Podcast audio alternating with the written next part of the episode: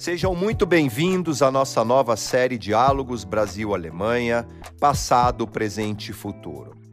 Meu nome é Mauritius Reisky von Dupnitz, sou diretor do Instituto Mátio Estado em São Paulo. Através desse projeto, apresentaremos entrevistas com importantes personalidades e instituições diretamente envolvidas nas relações entre o Brasil e os países de língua alemã.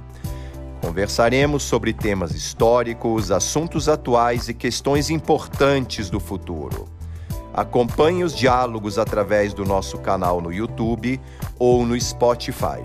Será um prazer imenso tê-lo conosco neste novo projeto Diálogos Brasil-Alemanha Passado, Presente e Futuro. Sejam todos muito bem-vindos ao nosso segundo episódio do projeto Diálogos Brasil-Alemanha, Passado, Presente e Futuro. Hoje recebemos Dr. Jochen Hellmann, que foi professor leitor do DAD em Paris, chefe do escritório para a União Europeia da Universidade de Hannover e, a partir de 1993, chefe do programa de mobilidade da Universidade de Hamburgo. Em 1998, tornou-se chefe de seção na central do DAAD em Bonn e, em 2001, foi diretor do Departamento de Assuntos Internacionais da Universidade de Hamburgo. Durante muitos anos, foi docente no programa de Master em Gestão Científica da Faculdade de Administração na Universidade de Speyer. De 2009 a junho de 2019, ele foi secretário-geral da Associação de Universidades Franco-Alemãs, que reúne um grupo de quase 200 universidades em cooperação científica nos dois países. Em julho de 2019, voltou ao DAAD, Deutsche Akademische Austauschdienst, para representar a instituição no Brasil. Sua longa afinidade com a América Latina é de grande valia nas funções que exerce. Diretor do Escritório Regional do DAD no Rio de Janeiro e diretor do Centro Alemão de Ciência e Inovação em São Paulo. Dr. Hellmann, seja muito bem-vindo à nossa entrevista de hoje. Muito obrigado pelo convite. Estou, fico contente que me tem hoje. É um honor para mim. Muito bom. Vamos começar então com a primeira pergunta, Dr. Hellman. Eu tenho certeza que é, o DAD ele desperta o interesse de muita gente. O senhor poderia contar para os nossos ouvintes o que é o DAD e qual é a sua, a sua missão, a sua função e qual é a sua história? Sim, o DAD, Deutscher Akademischer Austauschdienst, é uma associação uh, das universidades da Alemanha. Então, somos uma agência que não diretamente depende do Estado alemão, do governo alemão, uh, apesar de que temos naturalmente laços muito estreitos com o governo alemão, mas nós somos uma agência que representa os interesses das universidades da Alemanha e nossa missão é principalmente a promoção da mobilidade e da mobilidade no âmbito acadêmico, científico, não? Porque tratando-se de universidades, nossa missão é de promover mobilidade e cooperação entre universidades da Alemanha e universidades do mundo inteiro. E aqui eu insisto que uh, uma particularidade do DAD é que, segundo nossa filosofia, essa mobilidade, o fomento, promoção da cooperação internacional é, funciona em ambas direções. Então, não deve ser uma rua da mão única, mas é nós cooperamos entre parceiros. Isso é uma coisa que distingue o DAD, em certa forma, ah, das agências, das agências de outros países que às vezes têm agências para a promoção das suas universidades, mas não olham na outra direção e só, em certa, certo jeito, querem clientes, encontrar clientes para que estudem em suas universidades. Nós queremos uma reciprocidade na mobilidade acadêmica, que nos dirigimos aos uh, estudantes, sobretudo estudantes da pós-graduação, doutorados, candidatos a mestrado, mas também uh, queremos fomentar a cooperação entre professores, pesquisa, pesquisadores, organizamos via, viagens, uh, no caso do Brasil, naturalmente, que estudantes ou professores do Brasil uh, viajem na Alemanha para conhecer universidades da Alemanha e uh, também uh, encontrar parceiros da cooperação acadêmica. O DAD tem uma história de quase 100 anos. Isso também é uma coisa, um, estamos pouquinho orgulhosos de dizer que em 2025, ou seja, em três anos, o DAD vai ter 100 anos de idade, eh, sendo fundado no ano 1925. Eh, e então, 100 eh, anos é uma, uma idade bastante importante para uma agência dessa forma. Eu acho, não estou 100% seguro, mas eu acho que nas outras agências dos outros países da, uh, do mundo não tem outros iguais. A CAPES, que, com a qual nós trabalhamos muito no Brasil, são uh, parceiros de longa data, eles também têm uma história bastante importante. Ele, eles celebram este ano os 70 cumpleaños. Isso é muito também. Um, e uh, última coisa que eu gostaria de mencionar nesse contexto, o escritório do DAD no Brasil, que se encontra, uh, como uh, já o senhor disse, um, o escritório do DAD no Rio de Janeiro foi fundado no ano 1972.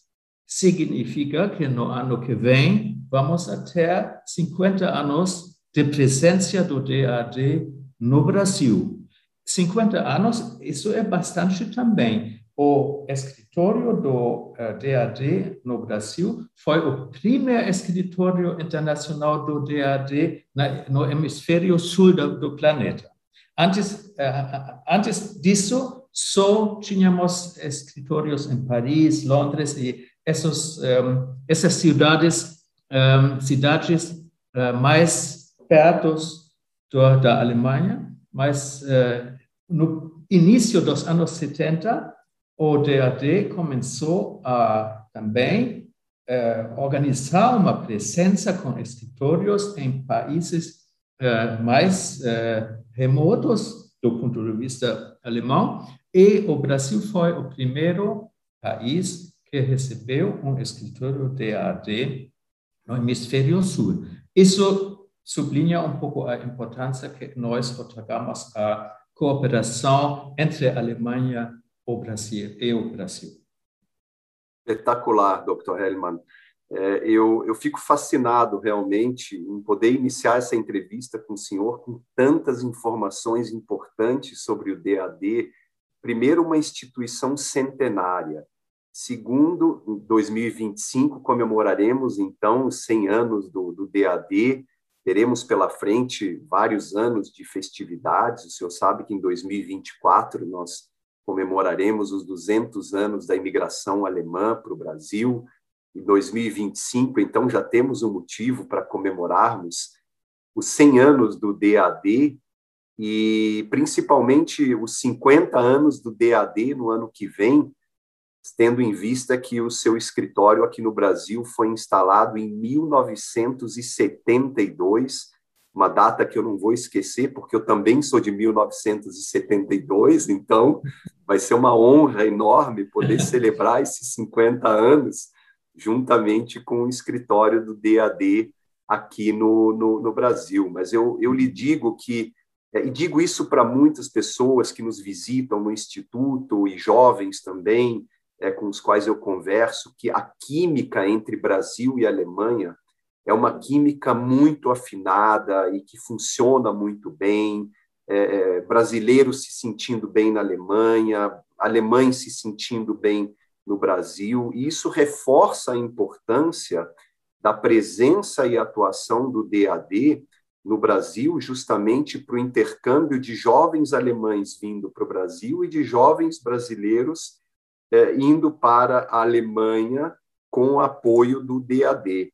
E, nesse sentido, eu gostaria já de partir para a segunda pergunta, eh, tendo em vista que o DAD incentiva o intercâmbio cultural, alemães estudando no Brasil e brasileiros estudando na Alemanha, o senhor teria condições de nos apresentar alguns números dos últimos anos de quantos alemães estudaram no Brasil ou quantos brasileiros na Alemanha e se há alguma tendência nesse sentido também? Sim. E além disso, sabemos que existem algumas personalidades, inclusive famosas, estudaram na Alemanha com apoio do DAD, é, o senhor poderia citar alguns números e exemplos de nomes? Isso nos interessaria muito e seguramente também quem nos ouve.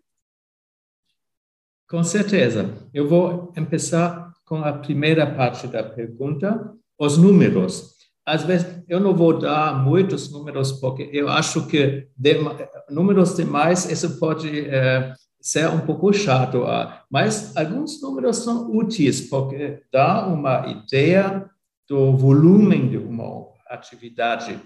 Então, é, para que é, todos que nos acompanham tenham uma ideia do volume das, das mobilidades que o DAD, em geral, no mundo inteiro, uh, financiou, posso dizer que o DAD, desde 1950, uh, um, financiou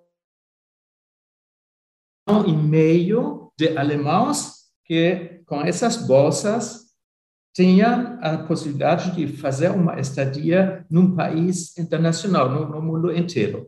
E um milhão outro, e meio. Um, um milhão, milhão, e meio, então, desde 1950. Não posso dizer antes, porque na, na época oscura do nacionalsocialismo, esse, esse eh, movimentos naturalmente não existiam. E antes da, eh, da, do tempo, nos anos 20, os números for, foram bem pequenos. Não se pode imaginar que nos an, anos 20 eh, só poucas pessoas podiam viajar com bolsas do DAD.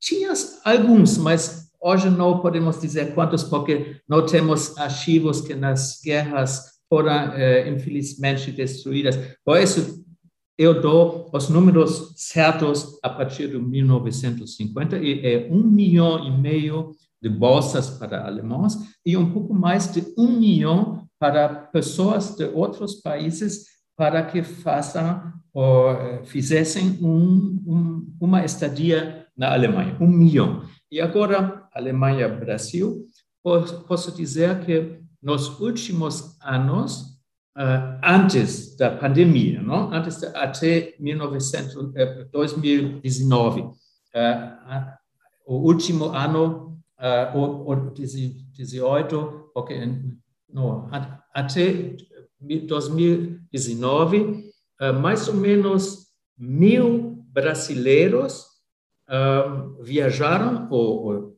tiveram uma estadia na Alemanha com bolsa do DAD, sobretudo pessoas que faziam, um, que fizeram um, uh, estudos de mestrado ou estudos de doutorado, mas também pesquisadores que fizeram um, um certo tempo na Alemanha e também que deram aulas, professores experimentais.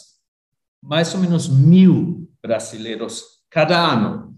E, no outro sentido, 700, 800, um pouco menos, de alemães que fizeram uma estadia com bolsa do DAD no Brasil para estudar aqui ou fazer pesquisa. Como vem, nós tentamos ter, ter, um equilíbrio, mas não sempre funciona completamente. Não? Sempre tem uma pequena discrepância, mas mil brasileiros para a Alemanha e 800 ou 700 de alemães uh, para o Brasil é mais ou menos o uh, patamar, o, o, nível que uh, tínhamos alcançado nesse tempo. Na pandemia, é bem menos, infelizmente, mas isso é lógico, não? porque no momento atual que nós conversamos, é muito difícil viajar, para não dizer impossível. E, naturalmente, nossas, eh, nossas atividades nesse momento, que existem, que fazemos muito, mas a mobilidade de estudantes nesse momento eh, eh, não, não, não funciona. Mas, a partir de. A, Assim que a pandemia um, permita uh, o, o, reinício da, uh, da, mobilidade individual física, vamos aí, uh, agora mesmo vamos naturalmente reabrir esse negócio das, da mobilidade física, no, enquanto podemos, como nós agora conversamos, fazer muitas coisas de forma remota, não? Isso também, talvez não é uma substituição perfeita, mas melhor que nada, um, e naturalmente assim podemos uh, manter os laços entre as universidades alemãs e uh, brasileiras, mesmo agora que as viagens infelizmente, são muito difíceis a organizar. E você, uh, sua segunda parte da pergunta de pessoas, se, naturalmente, se, se eu falo de mil brasileiros cada ano que vão na Alemanha em, em tempos normais, não? Em tempos normais, uh, naturalmente, com o tempo, um, alguns, para não dizer muitos deles, uh, também uh, tem esse sucesso na sua carreira individual e tem alguns nomes que também o, grande público conhece. Eu posso mencionar o ministro do STF, Gilmar Mendes, mas eu posso também falar de personalidades do mundo das artes e da cultura eu acho que se entre DAD e o Instituto Marxo Staden nós temos um interesse particular pelo mundo cultural, porque nós sabemos que por mais importante é a ciência e todas as invenções e a tecnologia, isso é muito, muito, muito importante, mas não vamos esquecer que o fundamento da nossa civilização é também a cultura, a cultura que precisa de artes, de, eh, de literatura, de música. E por isso o DAD tem desde uh, muitos anos um programa Berliner Künstlerprogramm em alemão, ou seja, que artistas famosos ou, ou também ainda não famosos, mas uh, que prometem ter um futuro, um, são invitados para, uh, para fica meio ano em Berlim para estudar e se dedicar em, em uma liberdade econômica à, à, à, música, à literatura, escrever uma, um romance, as coisas que, que fazem em Berlim tem a tranquilidade e também as uh, inspirações de uma metrópole interessante para avançar na sua carreira. Eu posso mencionar o nome de Sandra Corrucci, essa cineasta e documentarista relativamente famosa até mais, mais além do Brasil, que foi bolsista desse programa ou também um nome que, para mim, personalmente significa algo, é o nome de Rubem Fonseca, o grande autor, uh, eh, infelizmente falecido ano passado, uh, que, eu admiro muito. Ele também, foi, num tempo, foi bolsista do DAD a Berlim, e naturalmente eu, com um certo orgulho, menciono esses nomes que também não só os especialistas, mas também o grande público no Brasil conhece e que um, em um tempo de sua vida, de sua biografia individual, foram bolsistas de nosso DAD. Orgulho merecido, Dr. Hellman. É, é, é impressionante e, nós também nos sentimos é, orgulhosos, é, tanto do lado do Brasil e com certeza pelo lado da Alemanha também, com essa possibilidade que o DAD oferece aos jovens para a realização desses intercâmbios, para a realização de mestrados, doutorados, o aperfeiçoamento.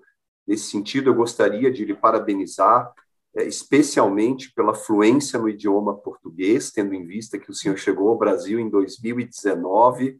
Puxa, parabéns realmente pela fluência no idioma e, nesse sentido, nós temos muitos jovens, seguramente, nos ouvindo agora, nessa nossa entrevista, é, interessados também na parte prática do programa, ou seja, é, como posso conseguir uma vaga para fazer um estudo acadêmico na Alemanha? Isso seguramente é uma pergunta que passa pela cabeça de quem nos ouve agora, e o objetivo do nosso projeto diálogos Brasil-Alemanha, passado, presente e futuro, é que nós, justamente através dessas entrevistas, consigamos trazer informações úteis para quem nos ouve e nos escuta. Então, nesse sentido, a pergunta: é, como conseguir uma vaga para fazer um estudo acadêmico na Alemanha e quais são os requisitos básicos?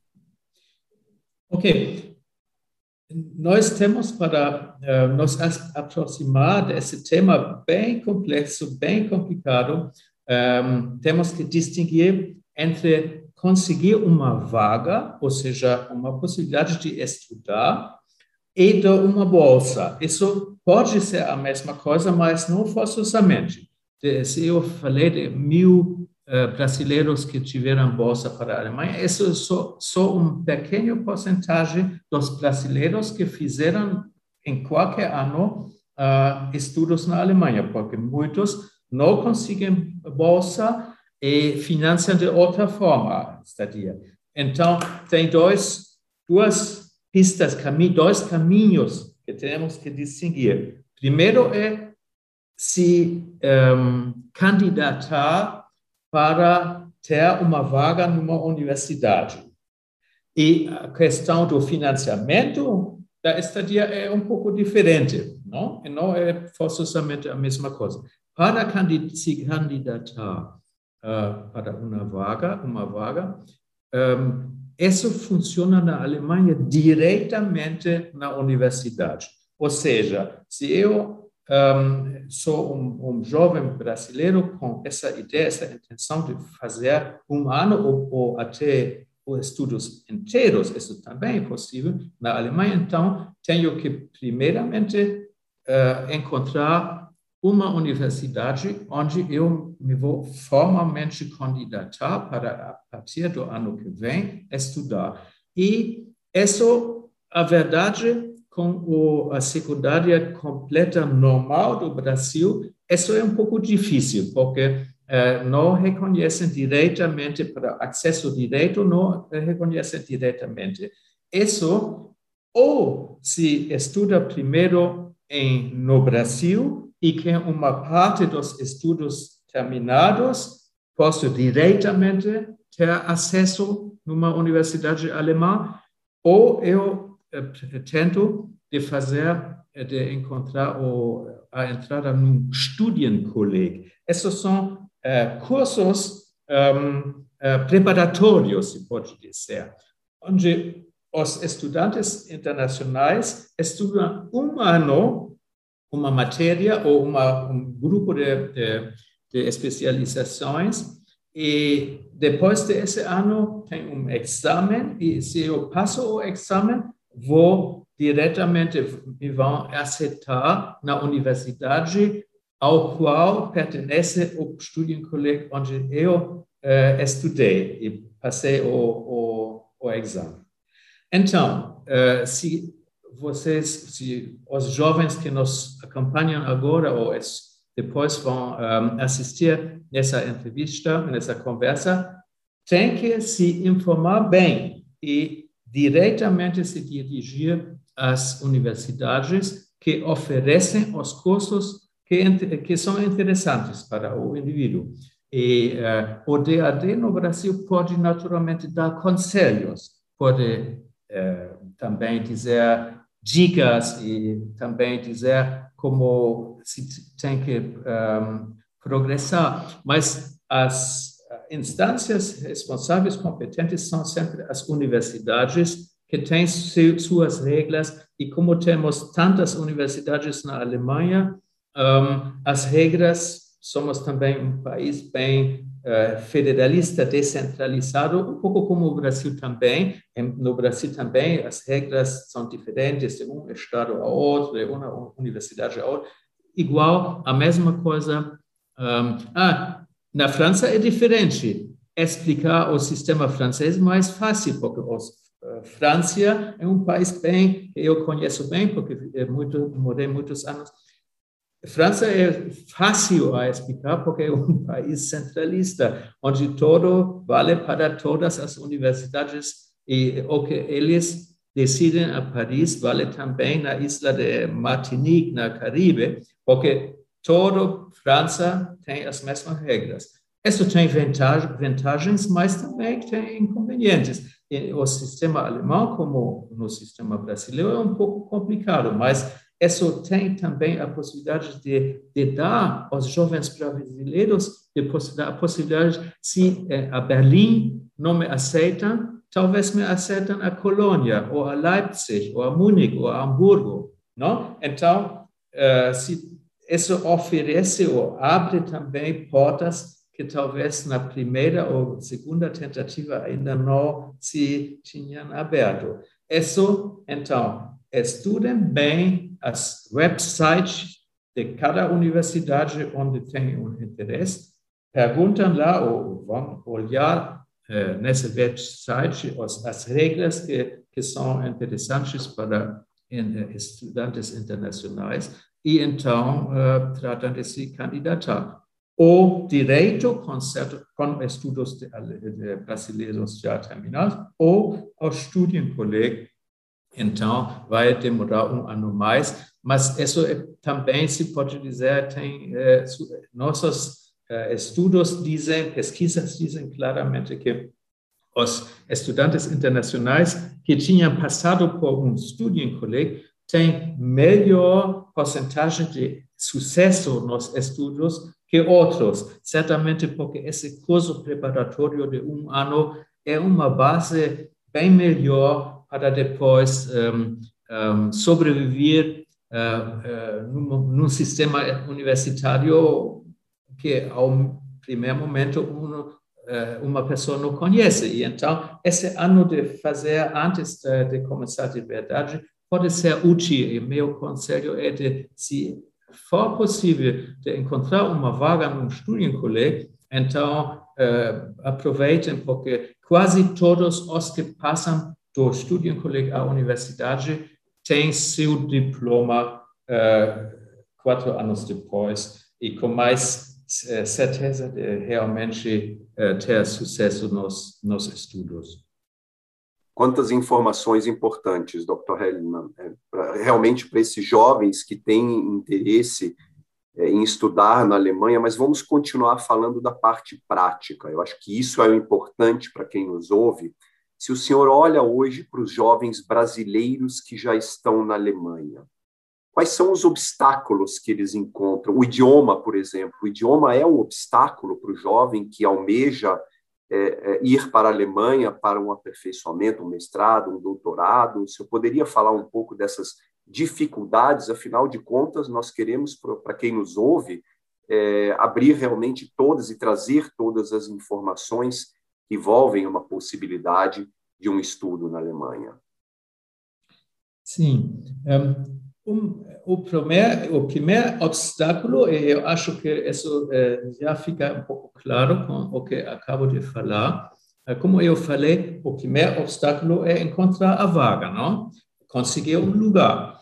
Mas, uma vez obtido o lugar, começa o segundo problema, como vou eu financiar minha estadia na Alemanha. Bom, uma boa possibilidade é, se for possível, conseguir uma bolsa. Mas, como eu mais antes falei, o DAD, as bolsas do DAD são quase, quase exclusivamente para estudantes no, na pós-graduação, doutorados, mestrado, doutorado, essa fase.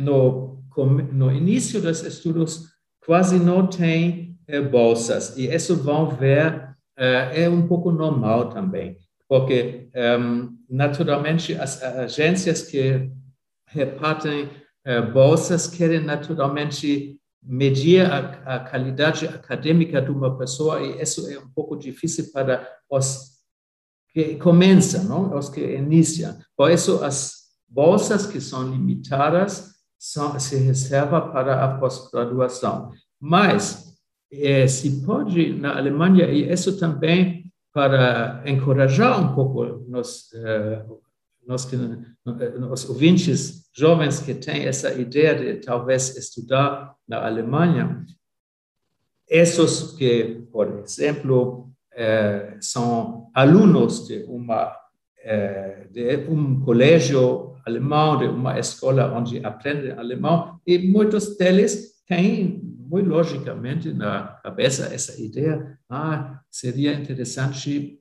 com meus conhecimentos do alemão estudar na Alemanha. Muito, a ideia é muito boa e tudo isso é bem possível. Até se não conseguem para os primeiros anos dos estudos uma bolsa do DAD ou de outras agências, até se não é possível, se quase todos os estudantes na Alemanha, eu falo agora de dos estudantes alemães e internacionais, de todos os estudantes, quase todos trabalham paralelamente aos estudos. Isso forma é na cultura alemã desde sempre. Isso uh, é uma forma de uh, sobreviver. Naturalmente, alguns também recebem, como no Brasil, uma espécie de bolsa do Estado, mas isso é minoritário. É, já nos meus tempos dos estudos, e isso, como podem imaginar, já faz um certo tempo, já nesse tempo era completamente normal e quase requerido de trabalhar uh, paralelamente aos estudos. E se um, um uh, colega meu nas, nas, uh, não trabalhava, isso foi quase uma coisa um, um pouco esqui, meio esquisita, porque se perguntava, ah, teu papai, papai é milionário, por que não trabalha, não? Então, todos trabalhamos nesse tempo e até agora é igual. Ou seja, os estudantes encontram, os, os uh, estudantes internacionais encontram facilmente um pequeno trabalho num café, de ser garçom do café, não? Isso se pode fazer se o alemão não é perfeito. E é suficiente trabalhar todos os domingos, oito horas, um dia da semana é, ser garçom de um café, um bar, uma coisa assim, e sempre procuram personal, né? sempre. Um, então, não é muito difícil, depois de três meses, vocês vão ter um pequeno trabalho desse tipo, de, um, de 10 horas por semana, e com isso se pode modestamente, sem luxo, naturalmente, mas modestamente se pode morar na Alemanha uh, uh, trabalhando 10 horas semanalmente uh, nesse tipo de trabalho. Outros fazem outra coisa, dão, dão aulas do português, de, de, sua, de seu idioma materno, não? isso também tem demanda. E os estudantes de filologias, de linguística, os que têm um certo background de, de, de ensinar línguas, podem uh, tentar de ensinar português em Alemanha e com isso podem também uh, uh, viver e estudar, não? Isso, isso também eu acho que trabalhar paralelamente aos estudos não só é uma não só é uma necessidade econômica, isso também, mas também uma boa ideia de ter prática, de, se, de, de não depender de, de, outras instâncias e de ter já primeiras experiências no mundo laboral. Um, e então, uma vez terminados os estudos, quando se trata de, um, de encontrar os primeiros um, trabalhos, empregos de verdade, isso é uma vantagem de poder dizer, oh, eu tenho uh, experiência uh, durante três anos, eu ensinei português e inglês numa escola ou, ou de uma forma particular. Então, isso facilita naturalmente depois a entrada no mercado laboral. E outra coisa, enquanto ao obstáculos, estamos falando de obstáculos, e eu muito sinceramente disse que a coisa não é fácil, não? Tem obstáculos, encontrar a vaga, encontrar o financiamento, também uh, encontrar novos amigos, se integrar numa eh, sociedade, num, num clima social e também clima no sentido meteorológico que uh, um brasileiro talvez não conhece apesar de que nesse momento faz um pouco frio também. Então, isso é já uma boa uh, prática para estudar na Alemanha.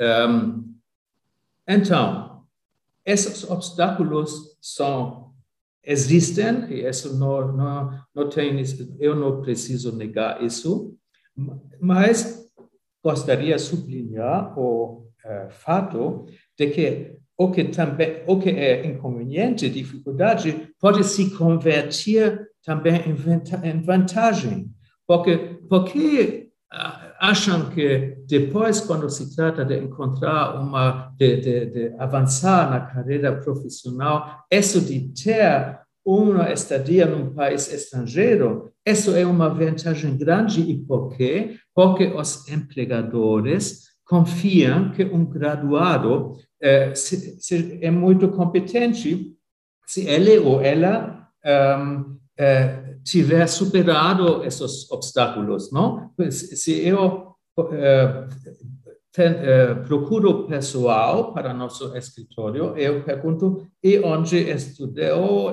onde estudou, em que países tem experiência, e uma pessoa que só conhece uh, a cidade onde nasceu, não é para mim, eh, como empregador, tão interessante uh, em comparação com uma pessoa que tem já a experiência de, de ter morado em outros países. E isso eu acho que é, é, é competente porque eu posso pensar, ah, essa pessoa uh, depois uh, tem a experiência de sobreviver numa situação um pouco difícil, eh, tem experiência de superar obstáculos e problemas, então vai ser competente também para nosso escritório. Eu prefiro essa pessoa a outra que talvez tenha também boas notas da escola, da universidade, mas nunca teve essa experiência de realmente viver em momentos difíceis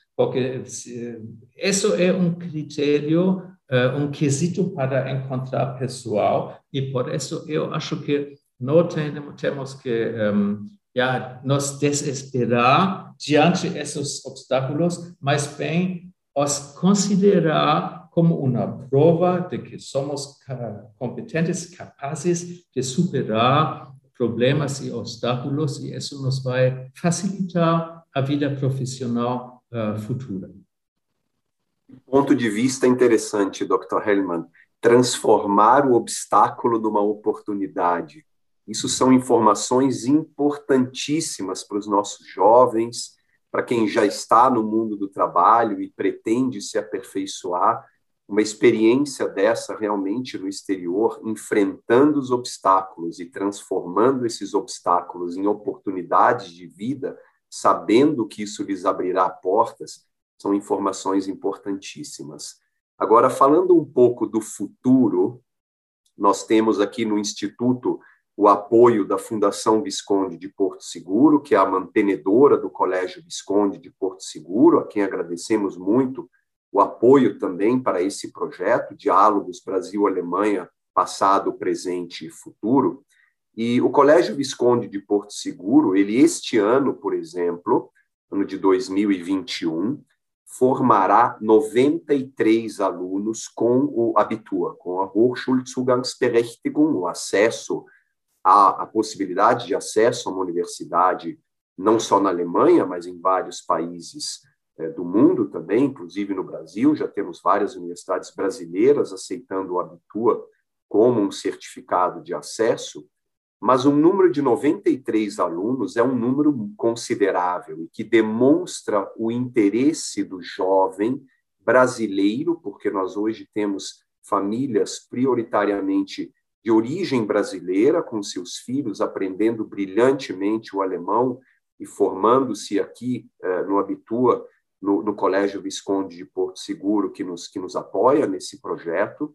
Além disso, teremos esse ano em torno de 50 alunos preparando-se para irem para a Alemanha através do Studienkolleg, que o senhor exemplificou muito bem. Mas, neste sentido, olhando para o futuro, como que o senhor enxerga o futuro do, do DAD aqui no Brasil e principalmente as relações acadêmicas Brasil e Alemanha, olhando para o futuro agora? Bom, o DAD naturalmente se posiciona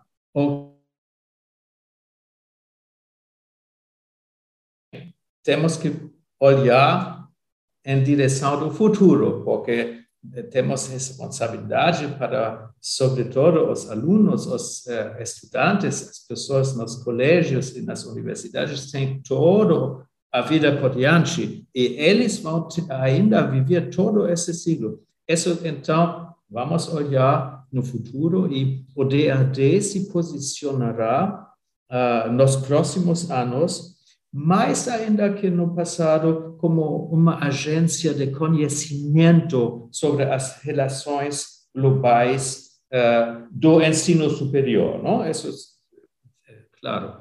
Uh, vamos então também acompanhar, acompanhar mais que no passado processos sociais, promover digitalização, compreender que a sustentabilidade também das, de muitas coisas, da energia, etc., eh, são temas muito importantes. E, enquanto ao, isso é para o Brasil em geral, no mundo inteiro. No Brasil, nós vamos naturalmente aproveitar o fato que antes falamos já disso, o fato de que o ano que vem, 22, eh, vamos celebrar o 50 aniversário do escritório da existência do Brasil, do DAD no Brasil, e isso vamos aproveitar desse uh, evento para organizar muitas conferências e também muitas uh, para que para elevar ainda mais o perfil do DAD e também ao, uh, o nível de conhecimento do, do DAD no Brasil. O que também é uma coisa que é muito importante é que outra vez comecemos a pôr em, em atividade a máquina da organização da mobilidade física. Então, viajar. Porque eu tenho a ver para falar sinceramente com o Senhor e para a todos os que nos acompanham, eu podem ouvir, eu tenho um pouco, um pouco, uh, temo um pouco, tenho um pouquinho medo de que na pan eh, pandemia algumas eh, pessoas podem dizer, ah, para que viajar? Para que estar na Alemanha ou estar no Brasil? Uh, eu posso comunicar com meus parceiros como nós agora conversamos, temos todos o Zoom e todas todas as uh, plataformas que uh, permitem a, conversa, uh, a comunicação entre pessoas que não se encontram no mesmo lugar. Isso é bem bom, uma experiência rica e muito preciosa. Não vamos esquecer isso, mas temos que lembrar também a necessidade de conhecer culturas e parceiros, pessoas diretamente, em presença. E é eu vou ser muito claro nisso. Para aprender bem alemão, para aprender a cultura alemã, não é suficiente de fazer um curso remoto. Uh, por mais que uma pessoa investa nessa, nesses estudos, que são bem uh, bem-vindos e bem-vindos e bem úteis, é para realmente perfeccionar, isso tem que passar um certo tempo na Alemanha, se você quer conhecer a Alemanha. O mesmo é para o Brasil. Eu, antes de, de antes de vir aqui, em, eh, como em minha posição atual, tinha naturalmente um certo conhecimento, mas bastante teórico. E isso, por mais livros que uma pessoa lê, por mais uh, cursos de idioma que uma pessoa na Alemanha pode uh, fazer aulas de português, é outra coisa, coisa estar no Brasil de verdade conhecer as pessoas, ter amizades e ver como é a vida uh, cotidiana. Isso faz parte de, do, do, da competência intercultural, como dizemos, e por isso eu quero que depois da pandemia, assim que for uh, responsavelmente possível, vamos uh, outra vez organizar grupos, delegações e uh, viagens e anos de estudos com bolsas, etc. Ou seja, outra vez que os aviões da Lufthansa estejam outra vez cheios como antes. Isso é um desejo que eu tenho e eu quero que o DAD um, já contribua a isso. Esse é o desejo de todos nós. O que o senhor diz é, é, é totalmente pertinente. Nada substitui, principalmente no mundo acadêmico, o físico, o contato físico, a possibilidade de se estar no país, de se respirar o país, eu sempre digo, isso é muito importante. Com certeza o mundo virtual ele nos ajuda bastante, mas no mundo acadêmico, nesse desenvolvimento sociocultural, nada substitui a experiência pessoal de se poder estar num país, de se poder conviver com uma nova cultura, com outra população, falando o idioma local, isso é muito importante. E nesse sentido, nós ficamos muito felizes em realmente saber que no ano que vem, ao completar 50 anos de Brasil, o DAD, é, o DAD realmente tem é, um, planos bastante ambiciosos para que esses 50 anos sejam celebrados de tal forma que esse, esses intercâmbios sejam ainda mais incentivados assim que tivermos essa pandemia sob controle. Mas antes de encerrarmos, Dr. Hellman, eu gostaria de falar um pouquinho do passado também, afinal de contas, o nosso projeto se chama Passado, Presente e Futuro. O Carl Friedrich Philipp von Martius é um, um dos patronos do nosso Instituto Martius Stern. E há alguns anos existe a Cátedra Martius da Universidade de São Paulo. Se eu poderia contar um pouquinho para nós e para quem nos ouve sobre isso? Sim, gosto muito de mencionar esse tema. Naturalmente, uh, um, os grandes exploradores, como Marcius, mas também como seu colega Spix e tantos outros, temos, para nós, é uma, uma lembrança e um patrimônio muito importante, porque uh, eles uh, já demonstravam muito bem a que ponto a ciência, não, a, a, a pesquisa e a curiosidade como funcionam as coisas em outros países. Isso é justamente eles são naturalmente um, pessoas que para nós representam uh, um, uma coisa extremamente importante do passado, mas cuja tradição queremos eh, transportar no futuro também. Márcio Spix, essa, eh, eh, essa tradição vai ser mantida também pelo DAD. E por isso, justamente,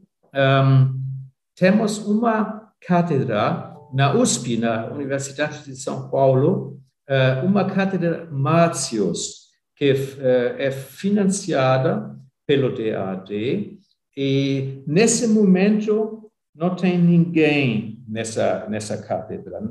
A professora é, foi, foi a outro país, mas eu posso uh, lhe dizer que no início do ano 2022, então em poucos meses, uh, vai uh, vir no Brasil uma nova professora para a Cátedra Márcios. Essa professora eu conheço e ainda não posso dizer como se chama por certas razões, mas essa pessoa é muito competente e essa professora uh, vai uh, começar no início do ano que vem com aulas na USP e uh, com pesquisas também que são no, um, nas ciências sociais, não? Mas vamos ir, levando em conta as relações germano-brasileiras, logicamente. Então, organizar uh, workshops, webinars, organizar conferências uh, presenciais, uh, tomara que seja possível. Tudo isso no, nessa cátedra Márcios que o DAD financia. E a partir de agora vamos dar também um, tematicamente uma ênfase no tema da sustentabilidade, que nós achamos é um tema de nosso presente, não? Uh, tínhamos falado do passado e do futuro, e o presente também é importante. E nossos dias são dias onde o conceito, conceito da sustentabilidade é cada vez mais importante, por razões ecológicas, mas econômicas também e por muitas razões. É, por isso, portanto, acabamos de decidir que vamos tematicamente dar uma uh, ir na direção da sustentabilidade e selecionamos a, a professora segundo as, uh, con, os conhecimentos uh, das, dos candidatos pela cátedra é, no, no, tema da sustentabilidade. Eu, eu, naturalmente, gosto muito que a Cátedra Márcios vai certamente ter uma relação bem estreita com o Instituto Márcio Stern, porque já os, os nomes que são bem semelhantes, naturalmente, obrigam a trabalhar bastante, e Pedro também a, a temática eh, dos, eh, dessas instâncias, praticamente lógico que vamos trabalhar muito. E essa professora vai estar a São Paulo pelo menos quatro anos. Então, eh, vamos ver depois, mas eu acho que esse, esse sistema da Cátedra Márcios é sempre assim que professores ficam quatro anos e depois se seleciona outra pessoa para, que, para ter uma certa uh, ja, fluxuação, não? E, e, ter sempre novas ideias, mas vamos a seguir com a Cátedra Matos também nos anos que vem. Ótimo, já estamos na, na, na, expectativa e na ansiedade de conhecer a nova professora que virá a partir de 2022 e deixo desde já a mensagem de que as portas do Instituto Márcio Staden desde já sempre lhe estarão abertas, a cátedra do, eh, na USP, assim como a professora e a toda a sua equipe, para que possamos realmente eh, ajudá-la da melhor forma possível no desenvolvimento do seu trabalho aqui no Brasil. Dr. Hellman, infelizmente, eh, estamos nos dirigindo à parte final da nossa entrevista. Nós poderíamos aqui conversar durante horas ainda sobre tantos temas interessantes que envolvem o Brasil, a Alemanha e principalmente o serviço acadêmico é, Brasil, a, a, Alemanha, Mas para que nós possamos finalizar, é, principalmente para quem nos ouve com grande interesse e com a expectativa de um dia poder ir para a Alemanha, quais são as dicas especiais que o senhor daria para quem realmente tem um interesse concreto em conseguir uma bolsa através do DAD ou de outra instituição para realizar os seus estudos ou aperfeiçoamentos na Alemanha? Quais seriam essas dicas para que nós possamos finalizar? Olha, muito, muito foi dito já, e não quero repetir tudo, e por isso vou, vou estar breve. Posso estar breve, porque muito foi dito. É, primeiro, pense cuidadosamente sobre qual plano está seguindo. Eu acho, às vezes, é uma coisa muito importante antes de começar uh, o projeto de estudar na Alemanha, talvez com uma bolsa, os jovens têm que pensar bem qual é exatamente a intenção, qual é eu quero estudar onde exatamente e que coisa e por quê. Para temos que ter um plano muito concreto na cabeça. Não é suficiente dizer, oh, gostaria de fazer algo no, na Alemanha, que possibilidade tem. Se eu começo com uma assim pouco preparado, certamente não vou ter sucesso. Então, um plano preciso e metodicamente eh, pensado. Depois, obtenha todas as informações eh, muito detalhadas, porque a, a as informações são tão importantes para não cometer erros.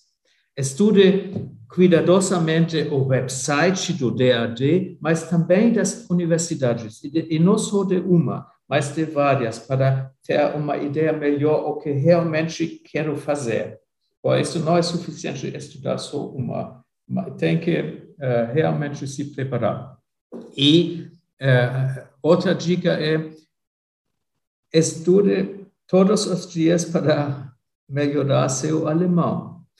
E me, isso mesmo se você tem, uh, tem, a intenção de estudar um curso uh, em inglês. Isso existe na Alemanha e talvez seja para alguns de nós, de, das pessoas que nós agora uh, acompanham, para alguns seria uma certa opção, uma opção, uma possibilidade de estudar um curso um, onde as aulas estão em inglês. Isso não, eu acho que isso é totalmente legítimo, porque tem certamente no Brasil muitos jovens que cujo inglês é um pouco melhor que o alemão. Mas isso não significa que o alemão eh, seja eh, uma coisa eh, um, não necessária ou, ou um, ao contrário, para viver, morar na Alemanha, o alemão é totalmente indispensável, porque isso também quero,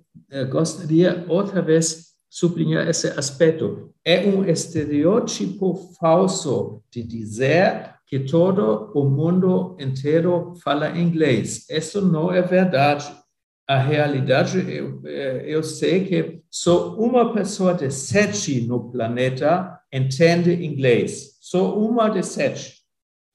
Naturalmente, nas universidades, o percentagem é bem melhor. Nas, se você estuda numa universidade, os professores entendem bem uh, inglês e também a maioria dos colegas que estudam. Isso sim, mas uh, eu me dirijo às jovens que têm essas ideias na cabeça e estão elaborando isso vocês querem também ter amigos além do, do campus da universidade, fora da universidade, querem se integrar na vida alemã e se não sabem alemão, nem sequer uh, vão poder comprar um pão na panaderia. Um, então, por favor, uh, mesmo se o curso está em inglês, também estudem bem alemão antes de viajar. Já, e por último, e para terminar, eh, sejam persistentes, não se desencorajem, porque quizá, talvez uma opção não, não funciona ou não, não, não dá. Então, procura outra coisa e com essa persistência, com certeza vão obter uma vaga na Alemanha e isso e nunca se vão arrepender dessa experiência. Brilhante, Dr. Hellman. Finalizo com uma frase muito interessante que diz: English ist ein Muss, Deutsch ist ein Plus. E essa frase, com certeza, estando no subconsciente de quem realmente tem esse desejo, essa persistência e esse objetivo de vida, seguramente, English ist ein Muss, Deutsch ist ein Plus. Eu lhe agradeço imensamente por ter aceito o nosso convite para participar do segundo episódio do nosso projeto Diálogos Brasil-Alemanha, passado, presente e futuro. Tenho certeza que os nossos ouvintes é, gostaram muito desse nosso diálogo sobre o DAD, abordando o passado, o presente e o futuro, mas principalmente as possibilidades que nós, que nós temos é, existentes entre os nossos dois países, Brasil, Alemanha, Alemanha-Brasil, com o objetivo de principalmente não apenas reforçarmos as pontes que já existem entre os nossos países, mas por que não também construir novas pontes que interligam os nossos dois países. Muitíssimo obrigado e agradeço-lhe realmente por, por essas é, palavras e por esse tempo tão valioso que o senhor colocou à disposição do nosso projeto. Muito obrigado, todo o prazer foi meu.